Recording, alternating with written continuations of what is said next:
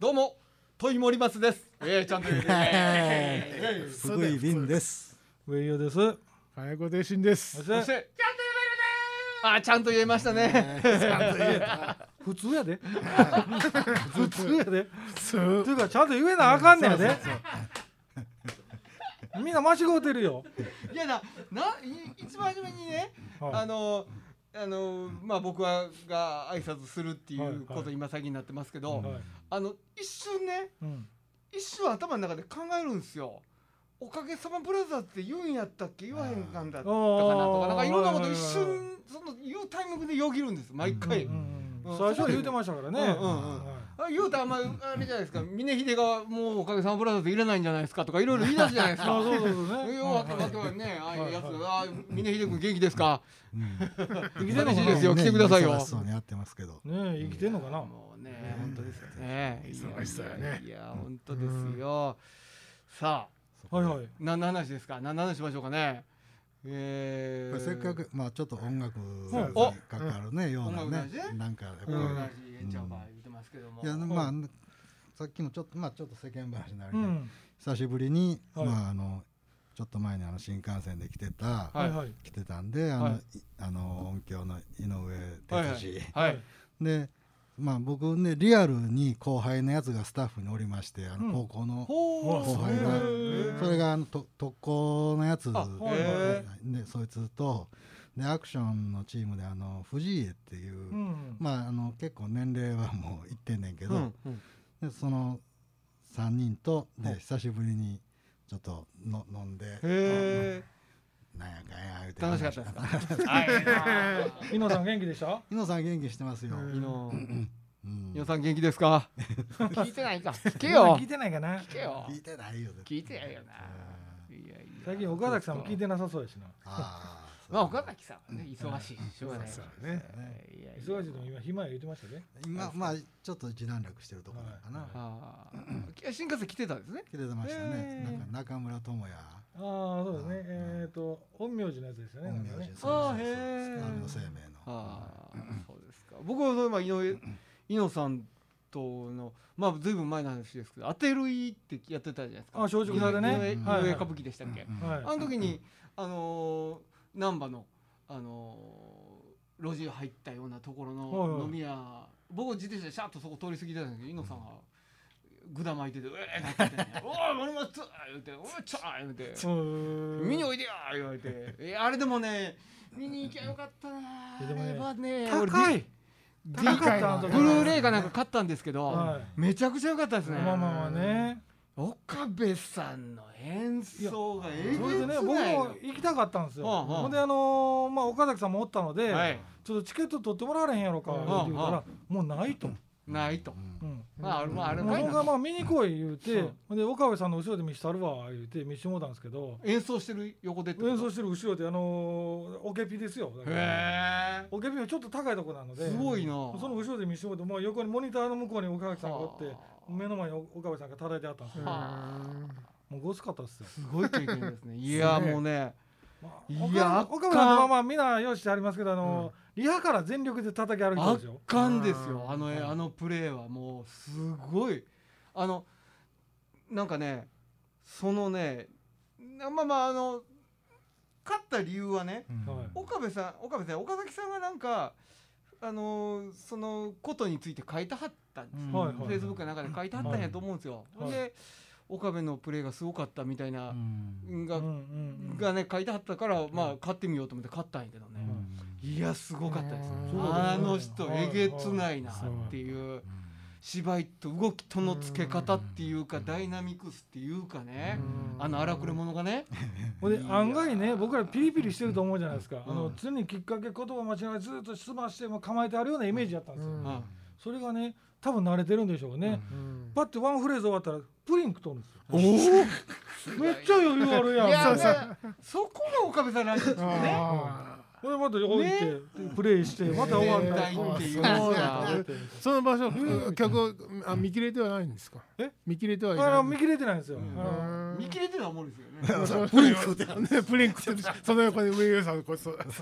何やろあの。あれやあれ。いやあのあのカタンカタンっていうつけってつけあの表紙みたいなことするはい舞台カタンカはいタンはいカタン見え切る時々はいはいはいあれとのその絡みっていうかまず付けの人もすごいんですけどいやねあれはねぜひこうまあ DVD ブルーレイ出てますんで見てほしいなあの図形もねなんかその会場についてるわけじゃなくて人についてるみたいですね。はあ。の歌舞伎のこの人にはこのねこの図形、うん。そうそうまあその人の独特の間やそうか。好みまあそりゃそうやね。それは大事なとこやな。専属の。注文される時はその人から注文が来るっていう。はあらもうお月の漬さんが漬さんというか漬けさんが。漬けさん漬けさん漬けさんや醤油とみりんとそとつけてね。え ーたまたまこの間ね愛之助さんの漬けをやってる人とお知り合いになったんですよ。ほうほうほうほう。でその話を聞いてて「おすごいなああの世界はすごいな面白いな。その漬けの人と落語と一緒にやってはったんですよ。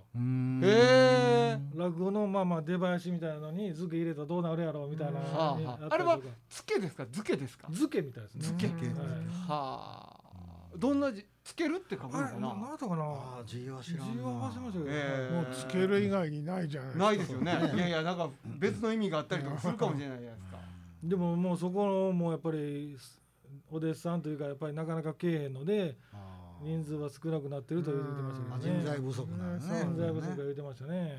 もう漬けの人は漬け専門の漬け。専門らしいです。うん。漬け線これ歌舞伎スペース漬けって言うたらなんか漬物出てきましたけどね。江戸歌舞伎漬けっていう。あだあでそのプレーを見ながらつけなあかんから、うん。もう間とかもやっぱりその時々によって変わる言ってましたしそうやろうなはいあつけって書いてあるんだあつけですかね。つけか。ほつけるんか。うつけ打ち。あはまあまあ聞いてあるとちょっと分かりにくいかもしれないですけど、まあまあ歌舞伎の、まあ、いわゆるなんていうんですか宮城売る時のあの音ですかね。ね。足踏みと合わせてはいパタン。はい。いい。やつねそうそうそうそうそれ専門の人がいてあるんですけどね。ようカタンですよね。へえあ演出法をつけって言ってうん。打つ人のことをつけ打ちっていうらしいですね。あつけ打ち言ってましたね。はあでもカタカナで書いてあるな。へえいだから多分森松さんとか興味あるんちゃうかなとか思いましたけどね、いやすごいですよね。まあ、い。わゆるパーカッションの世界じゃないですか、まあまあそうだね。どっちか言ったらね、ね。あれはな僕ちょっと詳しく聞けてなかったですけど表紙とはまた違うんかなあれああこう絵出てますけどね。うん。床に板置いて表紙みたいなやつね。ねみたいなもんうんなんでしょうね。講談とか。講談のやつはあセンス。あそうか。セセンスだけどそれ特製のセンスでね。も音がしやすい、う、うん、音のしやすい。喋りながらやるやつですね、うん。もうその人がそうそう。ね喋りなだからもうなんか皮でこう巻いたこのあ棒状のなるほどね。特注であるんですよ。本当のセンスじゃないらしいですね壊れちゃう。こがあれあれ自体はつけ木っていうらしいですね。活弁士とかも作ってたやつでね。れ活性メスね。ね。とにかくもう叩いて。バナナ売りのおっさんとかあれは？あれはハリセンちゃうんですか？あれは配線新聞丸めたやつでも何？ルーツは絶対そうだうですよね。あっちのうん講談師から来て。あれはチャンバラトリオじゃないですか？違うんですか？使い方違う違うんです 痛くないようにちゃんと、ね、音鳴るように痛くないように。いやーすごいないや勉強になるな。そうか。それ専門に。うん。役者さんについてんだ。うん。みたいです。はいそう言ってました、は高いんでしょうね。ねい、いや案外す。あつけまあでもつけ売ってへんかな。え だってそれ一あでも本ね教室みたいなのやってるってましつけ教室。たよはへー。月教室。じゃあいでも習いに来る人もおるんですって、うんはいは俺の動きに合わせてつけてみろみたいああそういうことで動きにつける。ちょっと体験してみたからだけなんですけど。だからあのー聞いて面白かったのはその客席からね「ようなりこまや」とかっていう声かけるよ声かねける人、はい。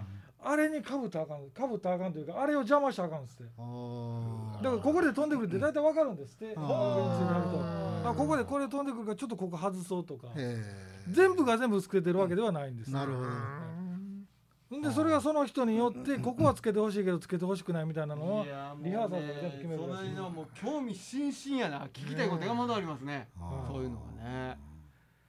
まあ基本東京にいてはるんですけどこっちにこっちにいたらしいんですけどね。うん。でもまあ大阪あそうか役者についてるからか。はい。なるほどなるほど。いやすげえな。あのあの板と、まあ、標識みたいなものがその人にとっての機材なわけじゃないですか。楽器なわけでしょ、うん。それ持って買って現場におはようございますってあられるわけでしょそうですすごいなほんで何ですかやっぱり着替えはるんですよね。あのー着替え着替えね黒もう付け袴にね、はい。旅旅みたいな入ってはいねえさっきの写真どんな格好してあったかな？そっか黒子が黒子が黒子か。黒子やね。黒子やね、うん。そうや割と見えるとこにいてありますもんね、うん見えるとこにあおる。ー。付け打ちね。付け打ちな。すげえ。だから緊張するのがまあまあ顔見知りやったんですけど人についてるから上下に分かれる時があるんですって。あはいはい。ああなるほど、うんでもその人の顔を見合いながらタイミング合わさなあかんかったりとか。はあ。けど自分のついてる座付きの人がこの人でも上は黒やけど下袴履いてあるな。そうだよへあ袴も履いてあったかな、はいまあ一回機会あったらお会いさせますよ。ええぜひぜひ。はい。えうわすげえな。一本ギャラなんもないやろな。そこ気になるね。なんか安いって泣いてましたけどね、う金額聞いてないですよ。こういうのってお祭り価格じゃないんですか？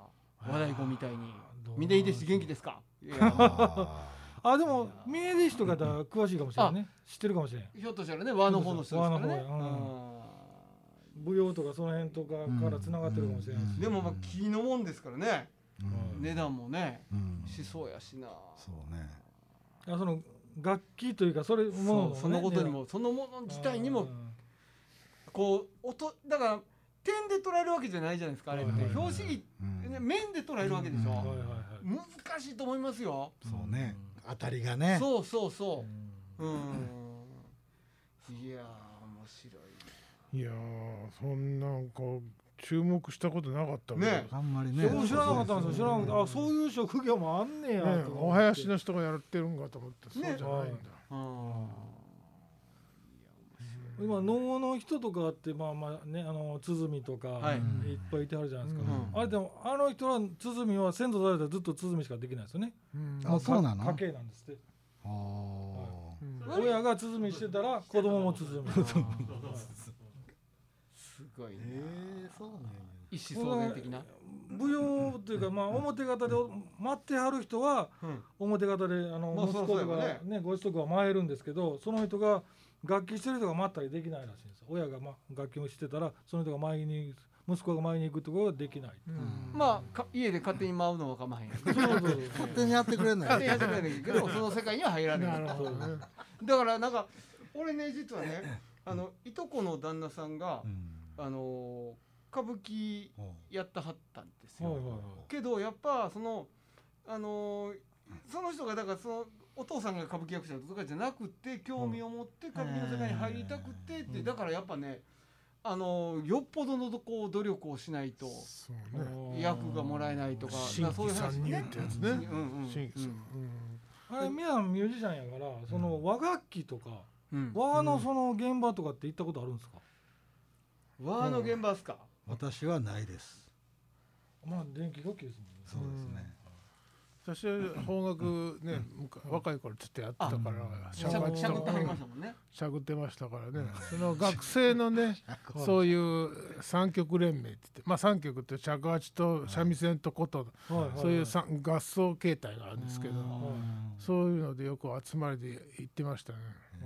うんやっぱ特殊なんですか現場も、特集ですね曲は言うたらたくさんあるわけでしょまあ古典からそのあ新現代曲までいろいろあって演奏の形態もそれによって違うしね使う楽器も違うんです譜面は？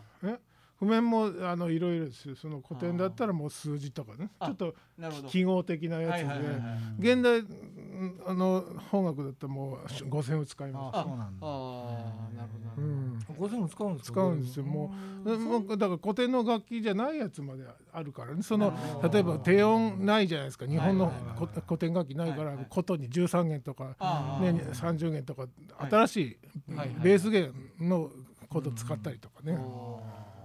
おでもともとこう合奏するないしない楽器が合わさってオーケストラー形態になったりとか。もうそんなん絶対もうね楽器ごとに楽譜違うっていうのは合奏できないじゃないですか。だからみんな5000分になってる。なるほど。共通のね。でも和楽器特別和楽器ばっかりやってある人ってうん。五線紙読めへん人も多いじゃないそうですか。そうでもね最近は違うんですよ。あそうですか。ねうん。もう、ね。あの日本の和楽器のエリートは大体東京音大東京芸大。芸大出てる。副会いやだから僕らまあこっでちでねレコーディングするときに特殊楽器っていうか和楽器ねうん。悩むんですよ。今ね大概もう若い頃だからまあ。社会とかでもこの間金子さんに頼んだりとか、うん。三味線とかってそんなにどう勝負でまあまあドレミ読める三味線弾きがおるのでその人に頼んだりとかしましたけど、なかなかおらへんの少ないですよね。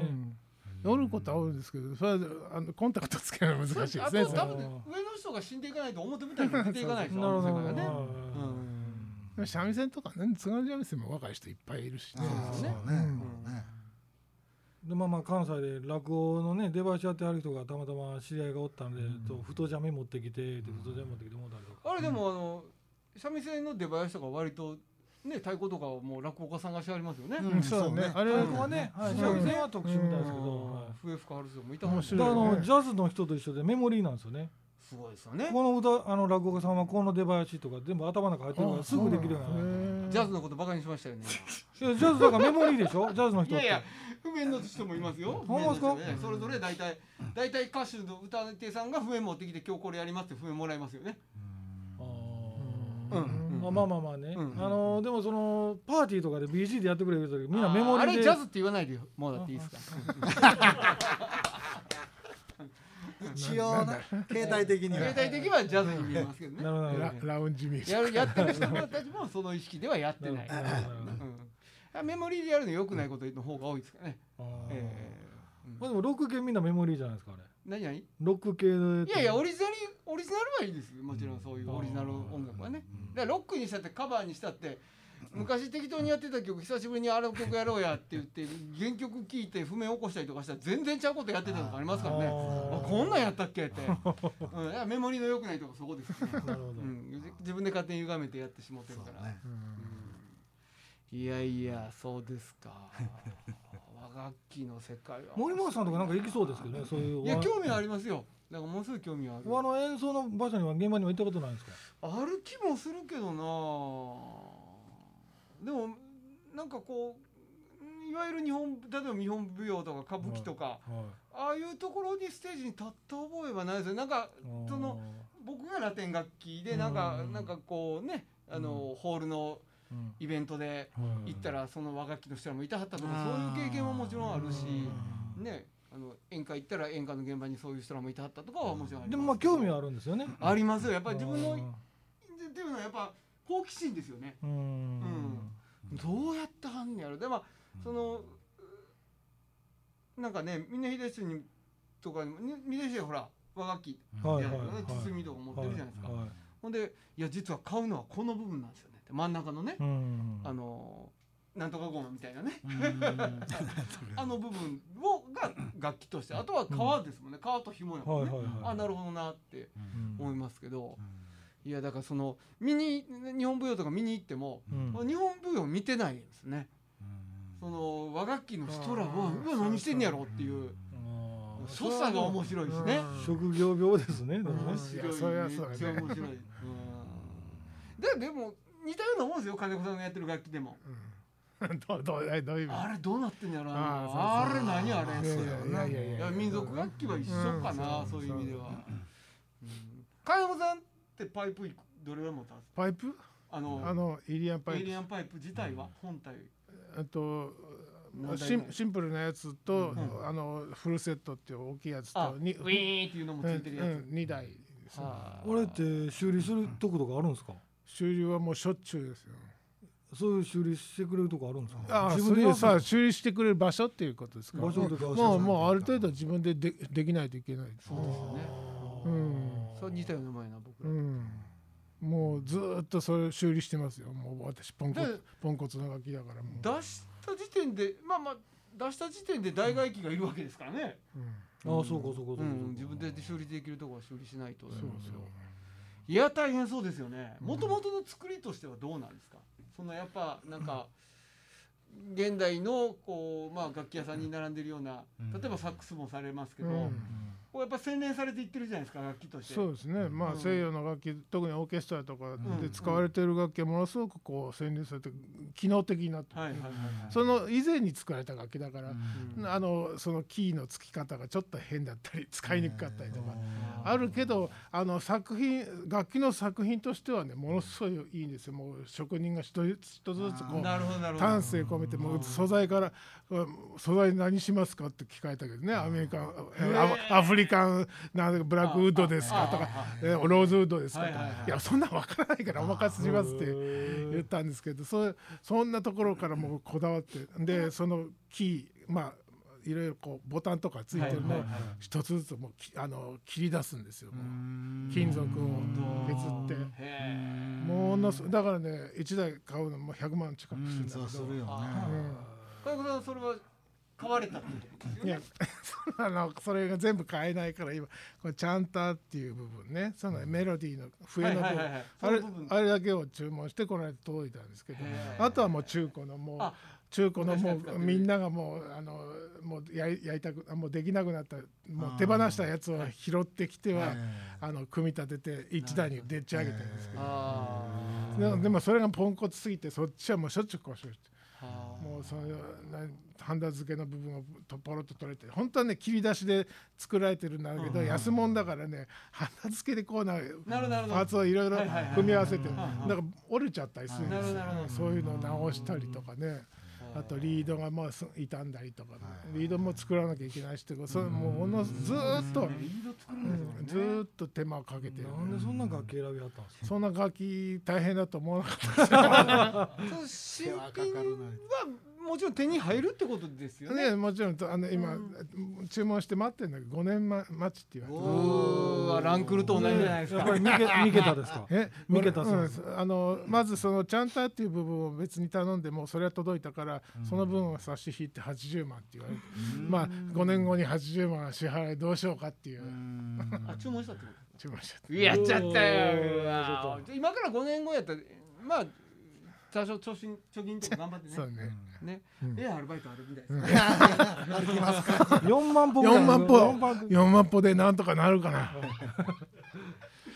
えー延べ何万歩歩けばいいのすごいですねやっぱあの楽器は。そんな特殊楽器というかなんかねあ、いうん。例えばあの僕らでも言うたまに使うんですけどバンドネオンとか。はいはいはい今直すとこないって聞くんですよ。そうですね。あれもなんかもう50年ぐらい前に製造されたやつ、はい。それ以降新しいの作られてない。作ってないですよね、あそのはい当時のやつをみんな直して使ってそうですよね。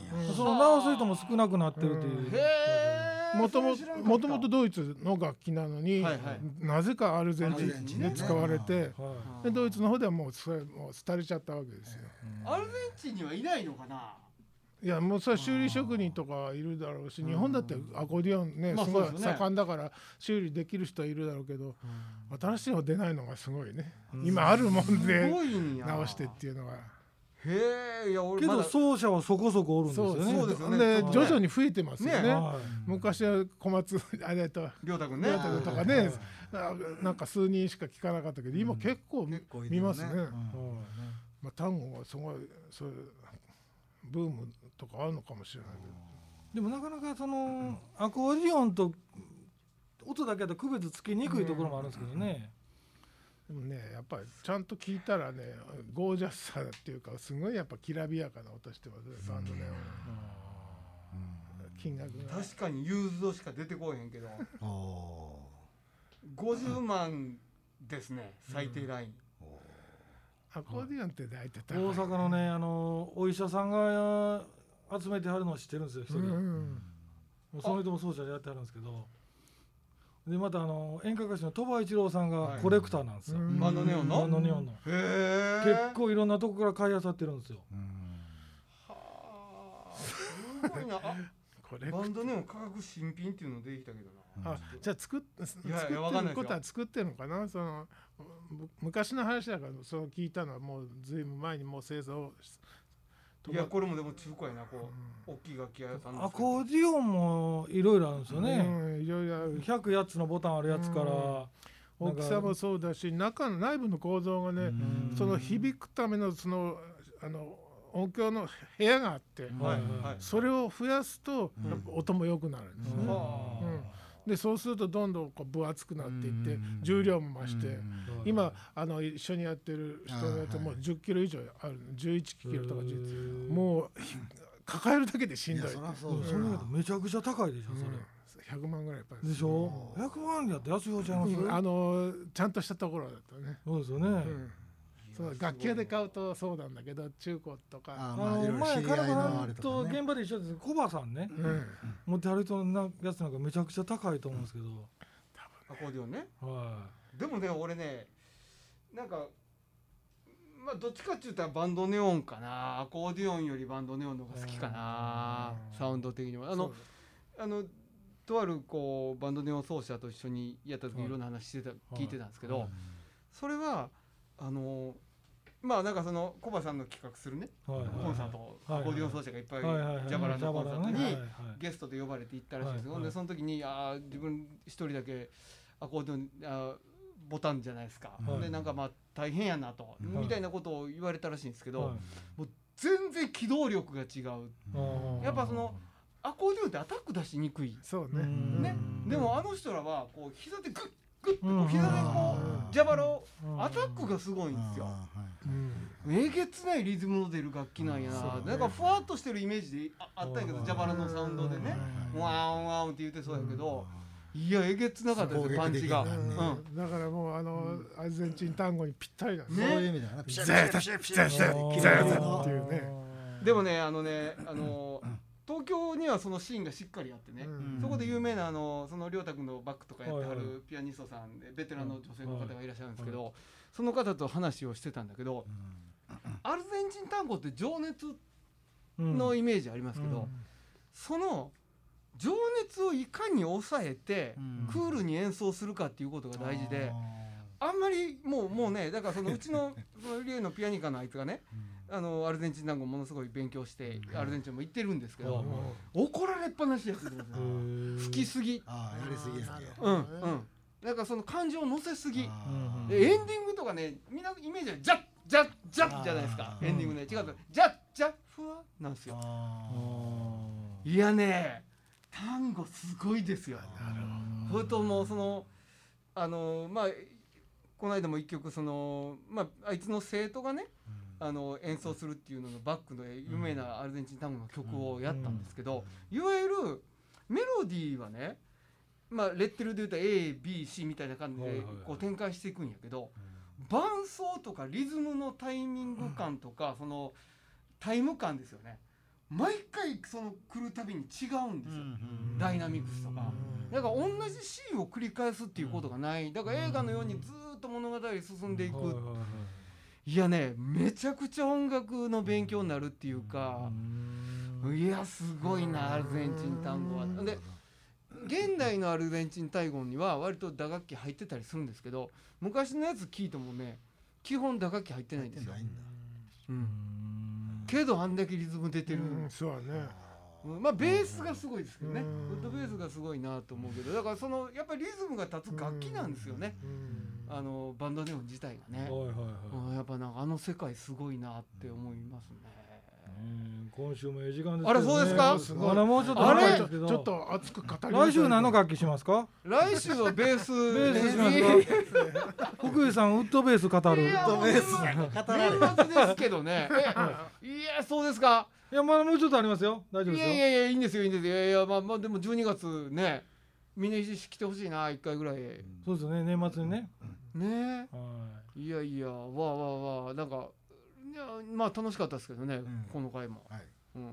大丈夫ですか福井さん？このまま終わっても。言い残したことないですか。ねまずこれからちょっと補修されるかもしれませんけど。まね。みんな元気ですね。はい元気にはい。えはい。皆さんもお元気に年末を。はい。お過ごしください。はい。迎えてください。それでは。はい。よあまだえーあまだまだあまだやねまだあるね12月の放送はいそれではメリークリスマスメリークリスマスはいメリークリスマス